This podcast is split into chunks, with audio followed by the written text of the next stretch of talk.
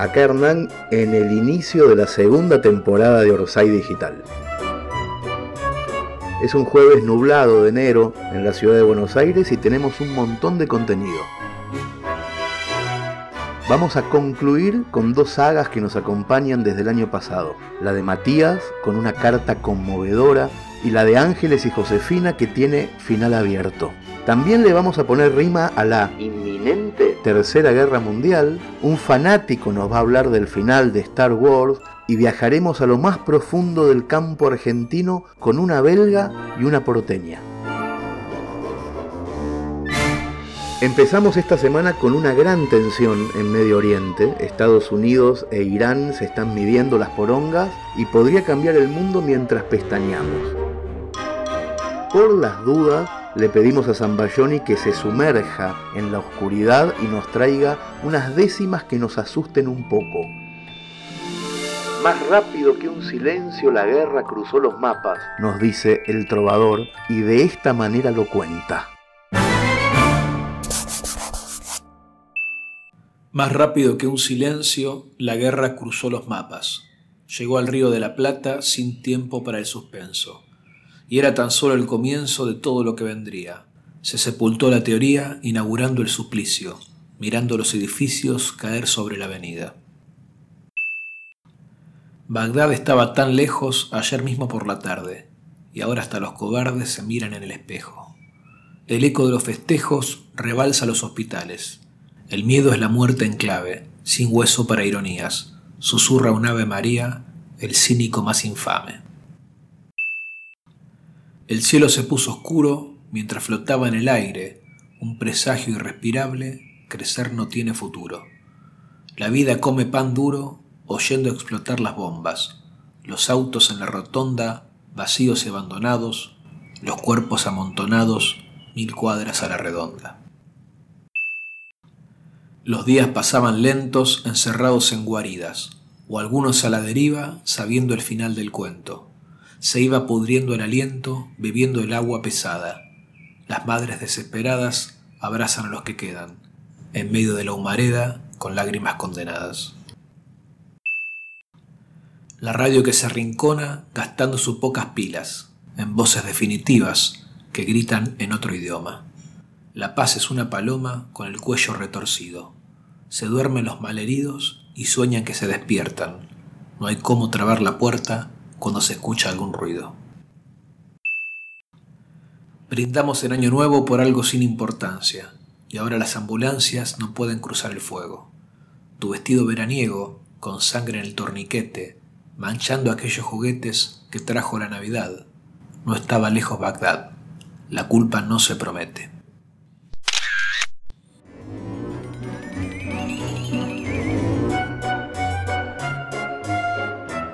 La escritora Luz Vitolo se dispuso a dejar la comodidad de la ciudad para sacar a pasear a una amiga belga recién llegada al país. El plan, visitar Roque Pérez, un pueblo muy de campo, muy tradicional, a 130 kilómetros de la urbe. La crónica se llama Un viaje hacia la noche de los almacenes y la pregunta que nos deja es, ¿quién es más extranjera en el campo argentino? ¿La chica belga o la porteña? Saqué un pasaje a Buenos Aires desde Río tres días, espero que estarás. El mensaje llega unos días antes de Año Nuevo. Mi amiga belga viajó a Brasil por trabajo y extendió su estadía para visitarme. La última vez que nos vimos fue hace dos años. Me quedé con ella unos días en Gante. Me llevó a castillos e iglesias góticas, me hizo comer un millón de papas fritas, el plato nacional de Bélgica, y tomar ginebra en un bar de 150 años. Me pide que organice algo divertido para cuando venga. Si me hubiera avisado con más tiempo, podríamos haber viajado. La belga conoce la Argentina mejor que yo. En los dos años y monedas que duró su maestría, recorrió casi todo el país. No sé dónde llevarla. Tres días no dan para mucho y enero en Buenos Aires no es lo mejor. Nos subimos a la combi en el Alto Palermo y la belga habla los 130 kilómetros que nos separan de nuestro destino. El campo del abuelo de mi primo segundo. La mejor invitación que pude conseguir en tan poco tiempo. Ella habla también español que hasta puede ser muy graciosa.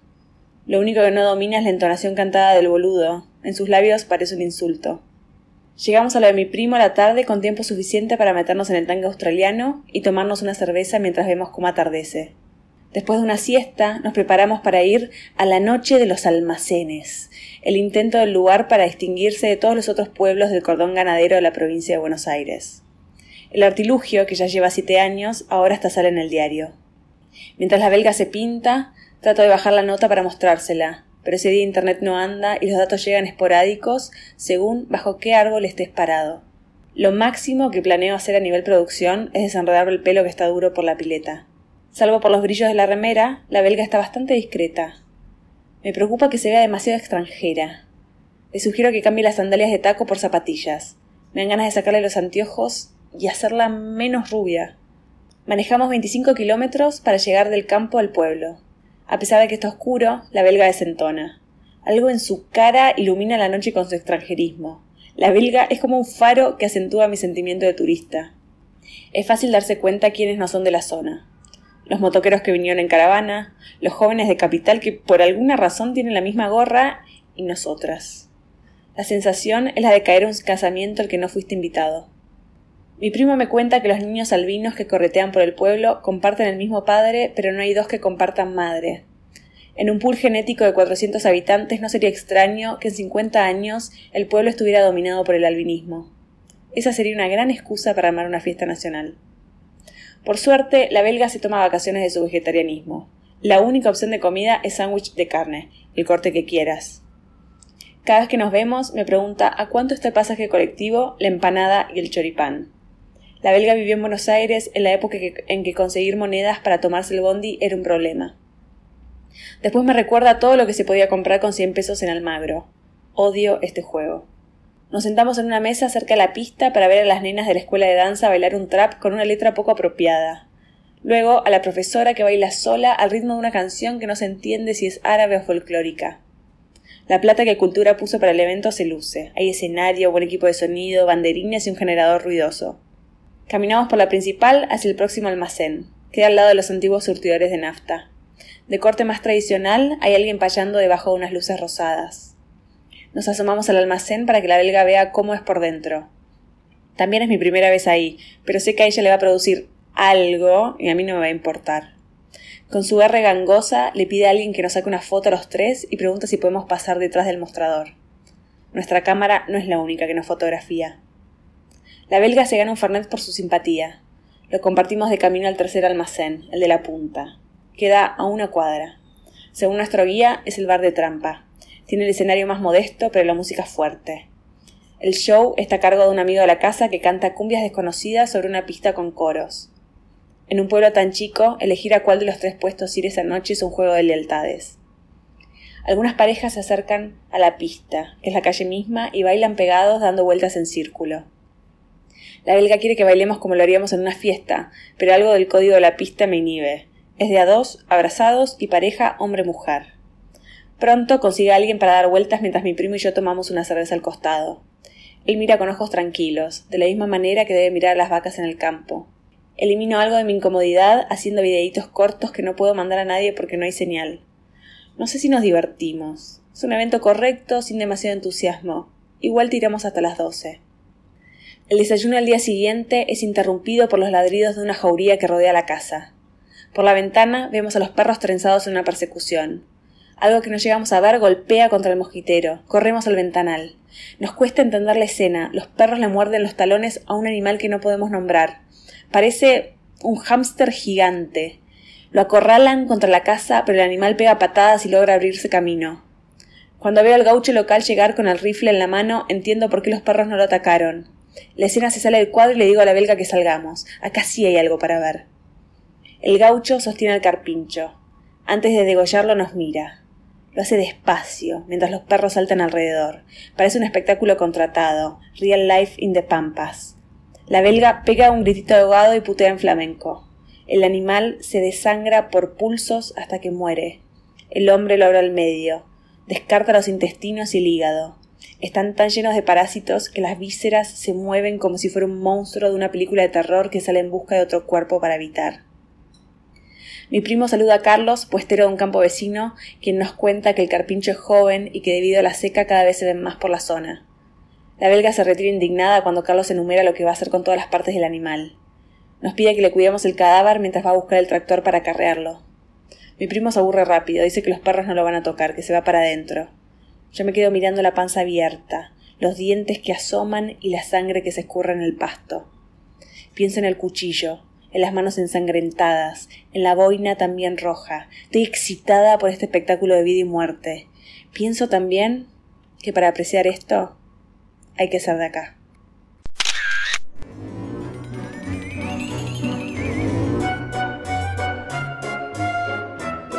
Concluimos hoy un intercambio epistolar que fue de menor a mayor.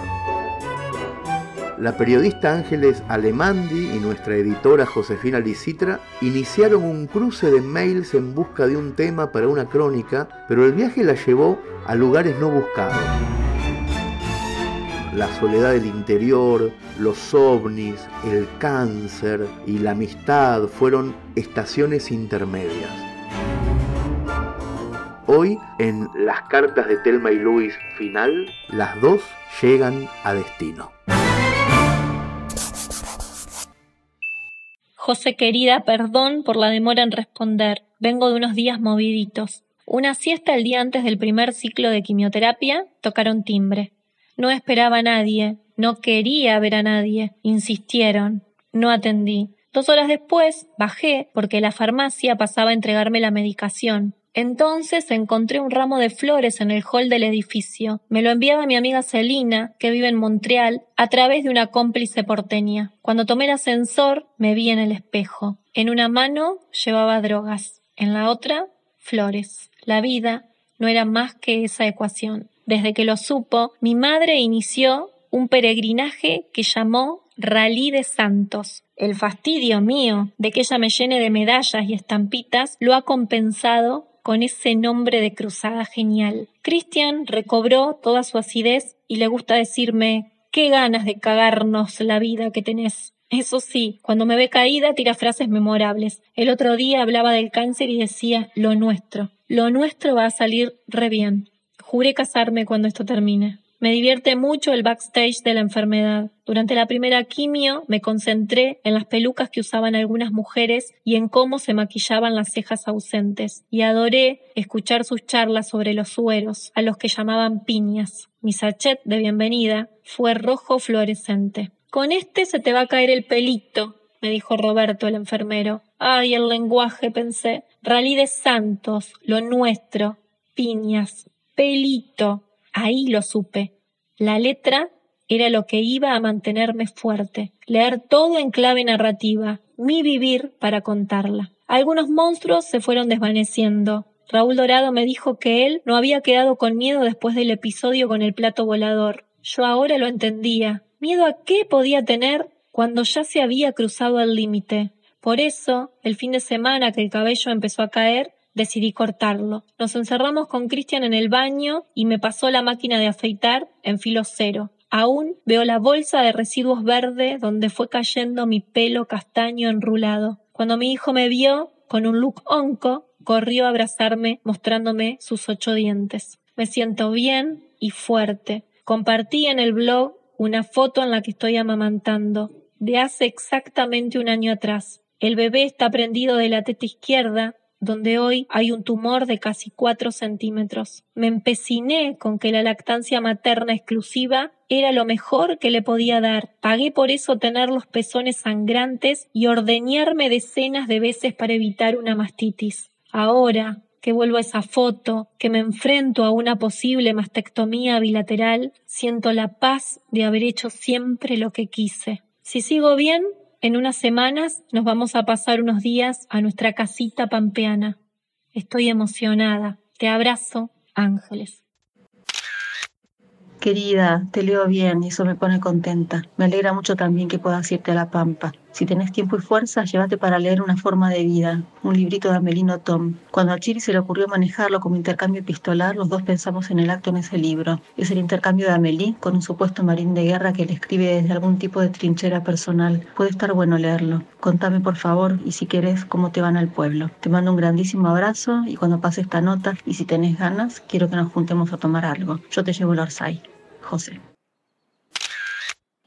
José, Pasaron ya más de dos meses del diagnóstico. Cristian quedó a más de 700 kilómetros en General San Martín. Apenas nos vemos los fines de semana. Con mi hijo estamos viviendo en el departamento de Buenos Aires. Hasta hoy, que te escribo desde el pueblo, creía que esa era mi casa. No me animé a venir antes porque no soporto la idea de estar lejos del hospital. Ya pasaron tres ciclos de quimioterapia y casi no he tenido efectos colaterales. Lo que sí he naturalizado es que casi siempre, entre uno y otro, levanto fiebre y es porque me quedo sin defensas. Ahí peregrino un poco por la guardia clínica y me colocan en la panza un par de inyecciones para multiplicar los glóbulos blancos. Esta vuelta sumé veinte mil.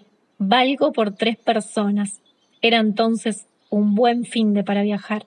Llegamos el jueves, nos trajeron mis papás. Cristian nos esperó con la casa pintada y construyó hamaca y tobogán para el changuito. La cama estaba tendida, la heladera llena. El teléfono de línea aún apretaba el papelito donde anoté el número del centro médico de Guatraché y no me animé a tocarlo. Me di cuenta de que esta era mi casa, José. La recorrí con la nostalgia de una enamorada que cada tanto abre la caja para oler el vestido blanco y recordar con más intensidad la boda. No es que los planetas se hayan alineado de repente, ni que me crea eso de que una aprende de lo que le pasa, ni que piense de golpe que General San Martín se convirtió en algo que no es. Casi no he salido de casa para evitar miradas inquisidoras. Me indigné al enterarme de que el mes pasado hubo un crimen y no estuve para regodearme escribiendo una crónica policial. Reía carcajadas con el relato de mis padres que el sábado llevaron al nieto a una de las únicas dos funciones que daba un circo internacional que pasaba por acá. Los días me hicieron bien. Ahora estamos los tres en la cama grande, con la perra recostada sobre mis pies. Todos duermen, y yo pienso que ojalá el pibito tire esta noche de corrido. Mientras tanto, me doy el gusto de terminar el libro de Notom y me relajo en la almohada, segura de que algún día, cuando abra de nuevo los ojos, voy a despertarme otra vez en este cuarto, de un modo definitivo, viendo cómo amanece mi pueblo a través de la ventana. Te abrazo, Ángeles.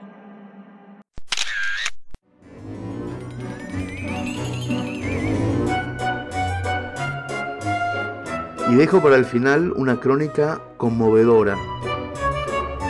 Para la última entrega de su serie introspectiva, Matías Fernández Bursaco eligió sacar del cajón una carta que escribió hace algún tiempo y que nunca se animó a mandar. La destinataria es una chica con fibromatosis y alina juvenil, su misma enfermedad. Matías y Mayra se encontraron solamente una vez cuando eran chicos, pero en esa oportunidad Matías no le habló y apenas quiso mirarla. Hoy se atreve. Escuchen la carta, no voy a decir más que eso. Escuchen esta carta. Mayra, está por terminar el año y mi cuerpo sigue igual. Papá Noel lo bajó y te trajo un bisturí para enterrar un nódulo. ¿No lo hizo? Me estoy mirando la pantalla de la computadora. Tomo un té con la pajita y sigo chupando por inercia, perdido, aunque ya no quede nada en la taza. Me acuerdo de tu cara, que no estaba tan borroneada como la mía tan escondida, tan apretada. Y pienso en la vida y en el tiempo y en lo que nos pasó. Pienso por qué. Vos sos un perro verde, me dijo una ley hace un tiempo. No entiendo qué quiso decir. Que soy raro, supongo.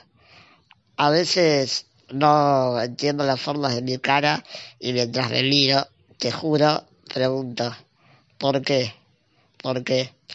Me toco los nódulos y pienso que todo, la enfermedad, el cuerpo machucado, la vida lenta, fue parte de un sueño, parpadeo, como si eso me hiciera despertar. No quiero estar en el cuerpo de un nene para siempre. Me imagino que vos tampoco. Este año quiero verte. ¿Puedo? Le pedí tu contacto a nuestra pediatra, Fernanda de Castro me ilusioné. Hace poco llamé por Facebook hola, ¿cómo estás? ¿Te acordás de mí? ¿De quiénes somos? Y no sé por qué no le respondiste. Después, a las dos semanas, sí. Unos mensajes cortos con muchas caritas felices. Le estaba subiendo el pantalón y le echaba mal la patada para ver qué habías puesto. Quería saber. Pero vos sos como yo, ¿no? No te gusta ver a nadie discapacitado, ni mucho menos hacerte amiga. ¿Los odias? ¿Preferís cruzarte de vereda? Yo sí. Discrimina a los discapacitados. No entiendo nada. No logro entenderlos, aunque haya pasado mucho tiempo. Salvo a vos. Aunque no tenga sentido, te quiero. Me encanta describir a las personas, retratarlas. Estoy quieto, entonces aprovecho para mirarlas. Un poco trato de partir de mí para contar a los demás. Es loco mostrarle. Y vos no sos fea, incluso sos menos fea que yo.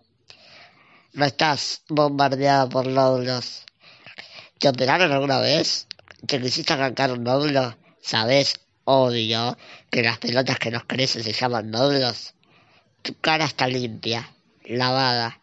El cuerpo ni debes tener. Te apuesto que tengo más. Te apuesto. Hace poco los conté, pero le prometí a la almohada que el número es secreto. Igual solo conté los de afuera. Adentro debe ser un hormiguero. Nunca le vi el rostro a otro o a otra, ni siquiera del mundo. Creo que somos sesenta. Mamá se mandó mails con una mujer de España y con un tipo de Francia. En internet hay poco sobre la enfermedad. Vos buscaste, estando viva, la hace sentir vivo.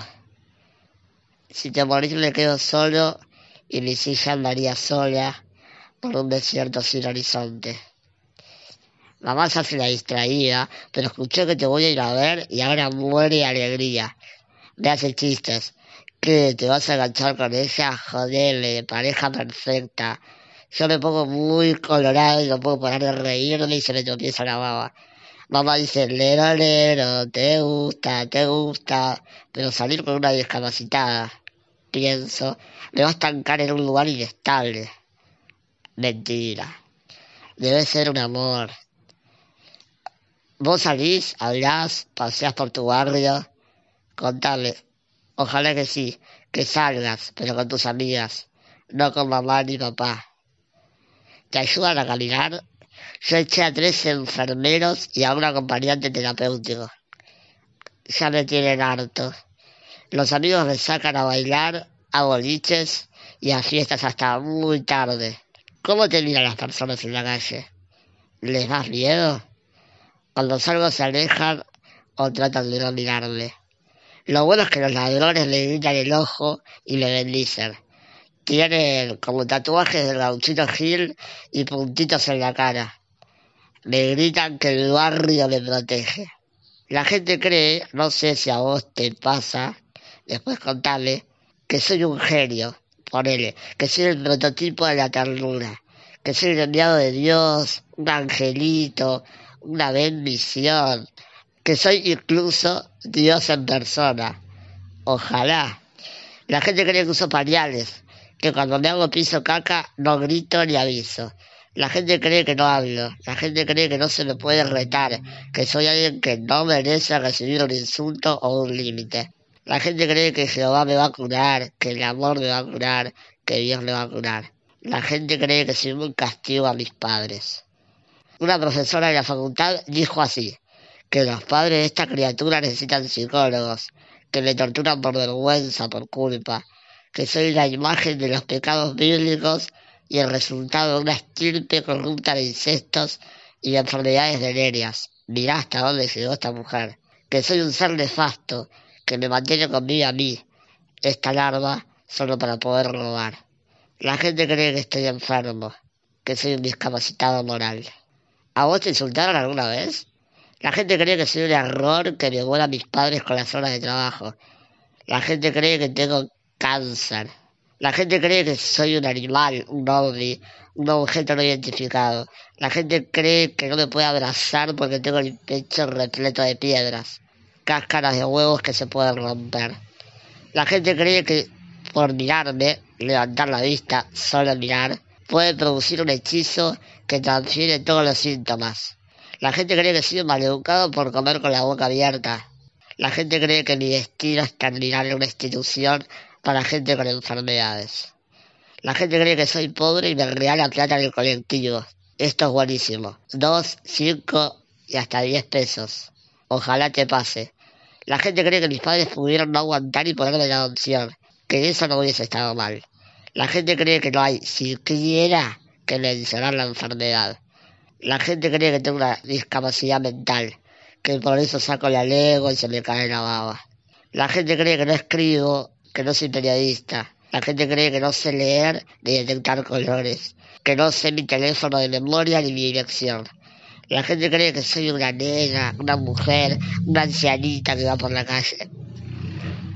Mirá si un día me confunde con vos sería gracioso. Algunos creen que soy un niño, un viejo al que, con los años, se le fue achicando el cuerpo.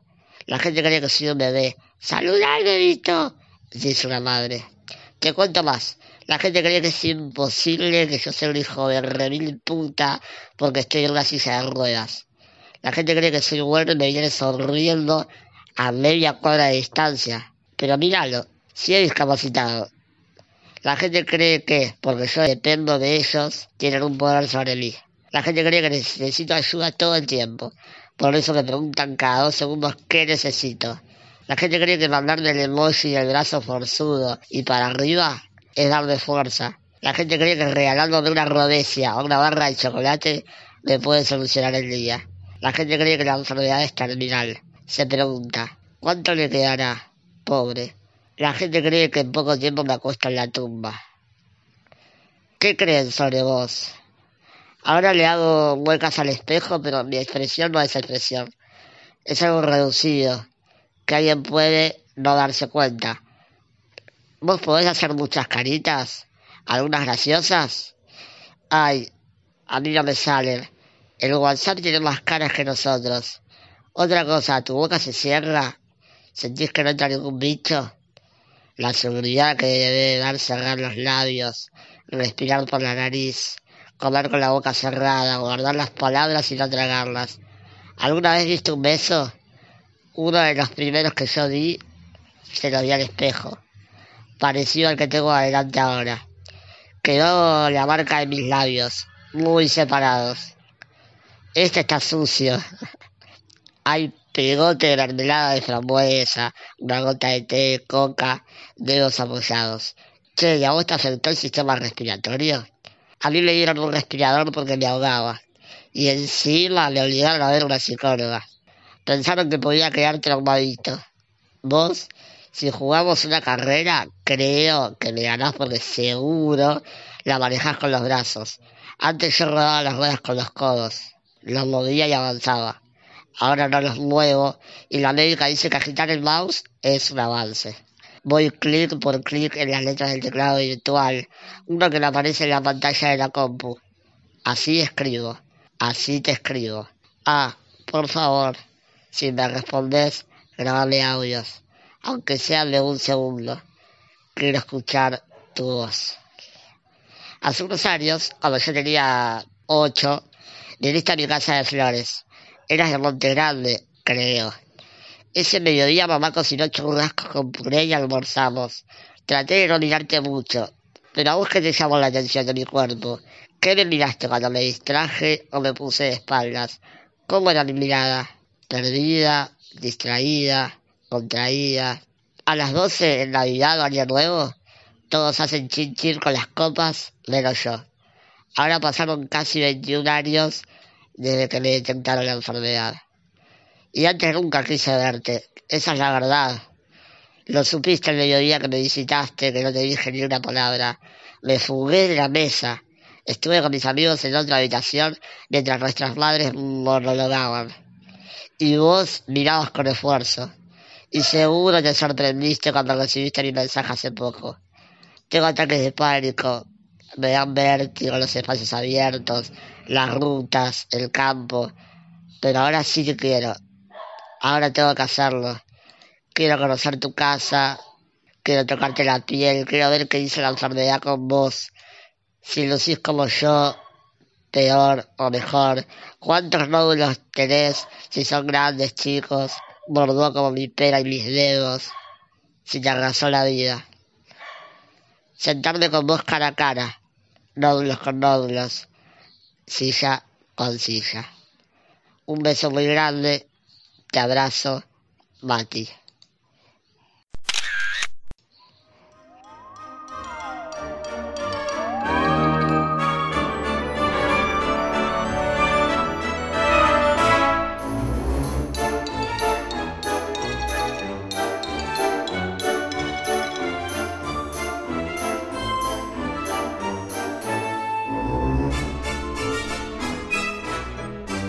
Amigos y amigas, nos leemos y también nos escuchamos la próxima semana. Ojalá hayan empezado el año con el pie que corresponde.